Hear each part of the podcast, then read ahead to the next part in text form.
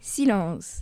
La maîtresse a hurlé. Silence, taisez-vous. Exercice 6, page 23. Silence, j'ai dit silence. J'ai compté, c'était la 47e fois qu'elle hurlait aujourd'hui.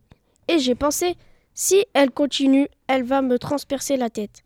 Je le sens, ça va éclater comme une fusée. On s'est tous mis à écrire dans nos cahiers. On osait à peine respirer. Je crois bien qu'on allait étouffer. Et puis, Marie a laissé tomber sa gomme. Silence a hurlé la maîtresse. Taisez-vous et travaillez.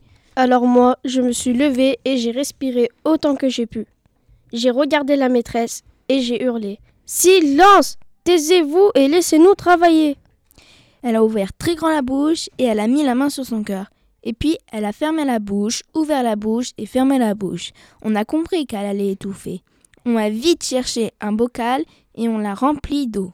On a mis le bocal sur le bureau et la maîtresse a plongé dedans. Elle nageait furieusement dans l'eau et elle tournait à toute vitesse en ouvrant et en fermant la bouche. Ça faisait des bulles. On s'est remis au travail. J'ai fini mon exercice et puis j'ai écrit un texte, une histoire de pirate. Ensuite, avec David, on a cherché dans un livre des renseignements sur Marco Polo. Et j'ai pensé, si elle reste encore un peu dans son bocal, j'aurai le temps de faire des mathématiques et peut-être même d'écouter de la musique.